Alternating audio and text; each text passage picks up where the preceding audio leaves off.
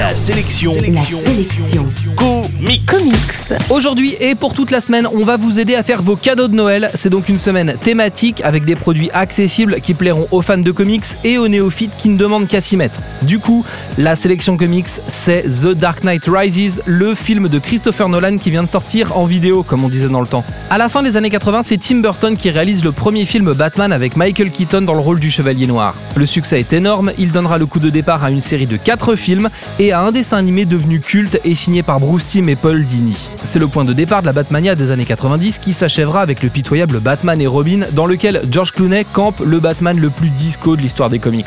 Dix ans plus tard, c'est un jeune réalisateur appelé Christopher Nolan et qui s'est déjà fait remarquer notamment avec le génial Memento qui se lance dans un nouveau film de Batman. C'est le début d'une trilogie qui doit rendre ses lettres de noblesse à un Batman plus ancré dans le monde réel. Exit donc les gadgets fluo, le Batman de 2005 est un mec sans pouvoir qui se déguise avec une panoplie en Kevlar pour faire peur aux criminels.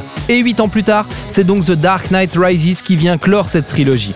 The Dark Knight Rises est un bon film avant d'être en plus un excellent film de super-héros. Pourtant, il ne profite pas de l'effet de surprise de Batman Begins et n'est pas porté par une performance d'acteur aussi puissante que celle d'Ed Ledger dans le rôle du Joker dans The Dark Knight. De plus, le côté ultra réaliste de l'univers est écorné par plusieurs approximations et le film souffre de quelques longueurs. Soyons honnêtes, on n'est simplement pas happé par le personnage de Bane comme on l'était par celui du Joker.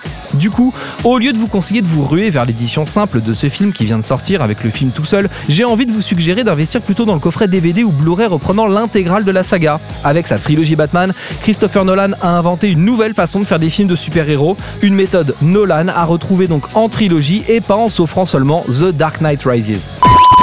Retrouvez toute l'actu de la BD américaine sur comicsblog.fr, comicsblog.fr, la référence de l'actualité comics.